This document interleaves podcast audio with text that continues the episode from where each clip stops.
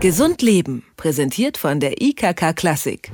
Schluss mit Rauchen, mehr Sport und das regelmäßig, nicht mehr ständig Ja sagen und mehr frische Luft. Klassische Vorsätze, die sich fast jeder von uns für das neue Jahr vorgenommen hat. Ein Feind, der uns dabei immer wieder begegnet, wenn es darum geht, sich aufzuraffen, ist der innere Schweinehund.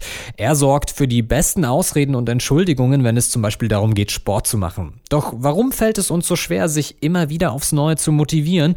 Und wie überwindet man am besten den sogenannten inneren Schweinehund? Darüber spreche ich mit dem Autor und Coach Stefan Friedrich. Ich sage schönen guten Tag. Hallo, grüße Sie. Wir alle kennen ihn wahrscheinlich, aber was genau ist denn der innere Schweinehund eigentlich? Im Prinzip ist der innere Schweinehund nichts anderes als eine Metapher für die Programme, die in unserem Gehirn ablaufen. Und das ist ja so ein ganz komplexes Netz mit 100 Milliarden Nervenzellen, die irgendwie miteinander verschaltet sind, so eine Art Großrechner. Und je nachdem, was man dem drauf programmiert hat, spuckt der wieder aus. Und es gibt es Menschen, die haben Probleme mit ihrem inneren Schweinehund und solche, die es nicht haben. Spannend, beide haben so ein inneres Selbstgespräch. Also die einen, die sagen, dass das sein, viel zu schwierig, fang morgen an. Und die anderen, die sagen, das schaffst du schon, kommt der frühe Vogel, fängt den Wurm, mach endlich.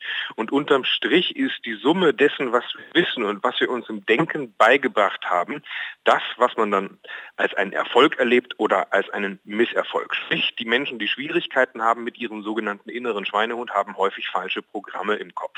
Also läuft es darauf hinaus, dass die sich dann immer selbst austricksen und ablenken müssen? Naja, wenn ich austrickse oder ablenke, dann bin ich in so einem, naja, ich halte mal eine gewisse Zeit durch, verarsche mich selbst Modus und dann hinterher mache ich es wieder normal.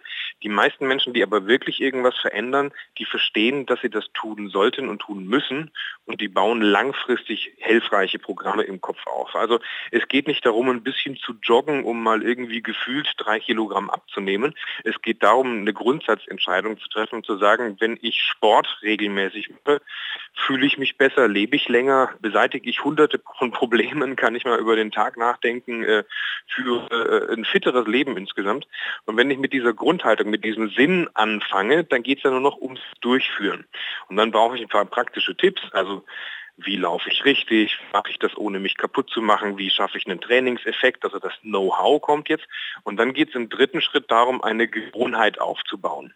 Und diese Gewohnheit sieht dann im Gehirn so aus, dass sich bestimmte Nervenzellen eben miteinander verknüpfen und dann immer wieder genau das Gleiche fordern. Also das ist wie beim Zähneputzen. Das machen wir ja auch jeden Tag mehrmals und haben es halt mal gelernt. Oder beim Schuhe zubinden.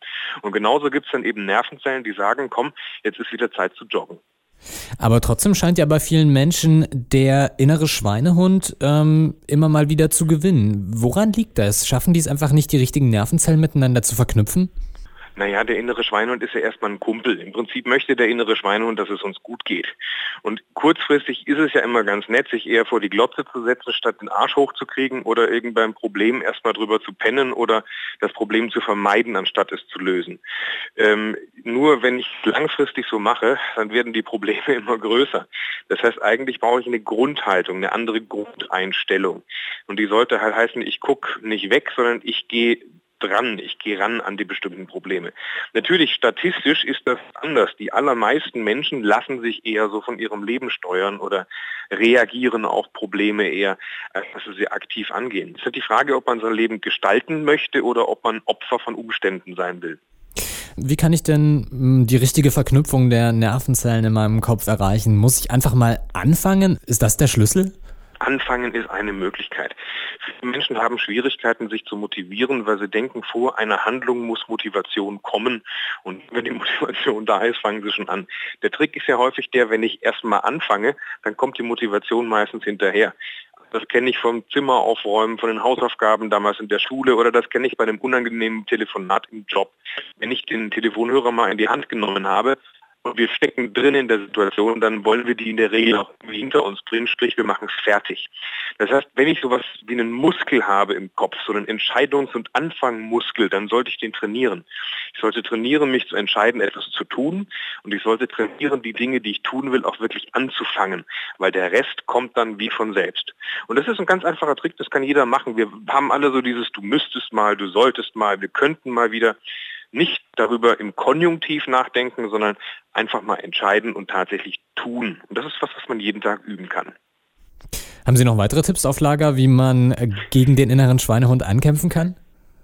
Naja, zum Beispiel, dass es gar nicht gegen den inneren Schweinehund geht, sondern dass der innere Schweinehund ein Teil von uns selbst ist.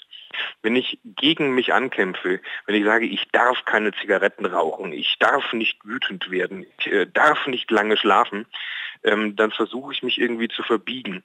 Viel wichtiger aber wäre es doch, dass man sich Verhaltensweisen angewöhnt, die man als zu sich selbst gehörig empfindet.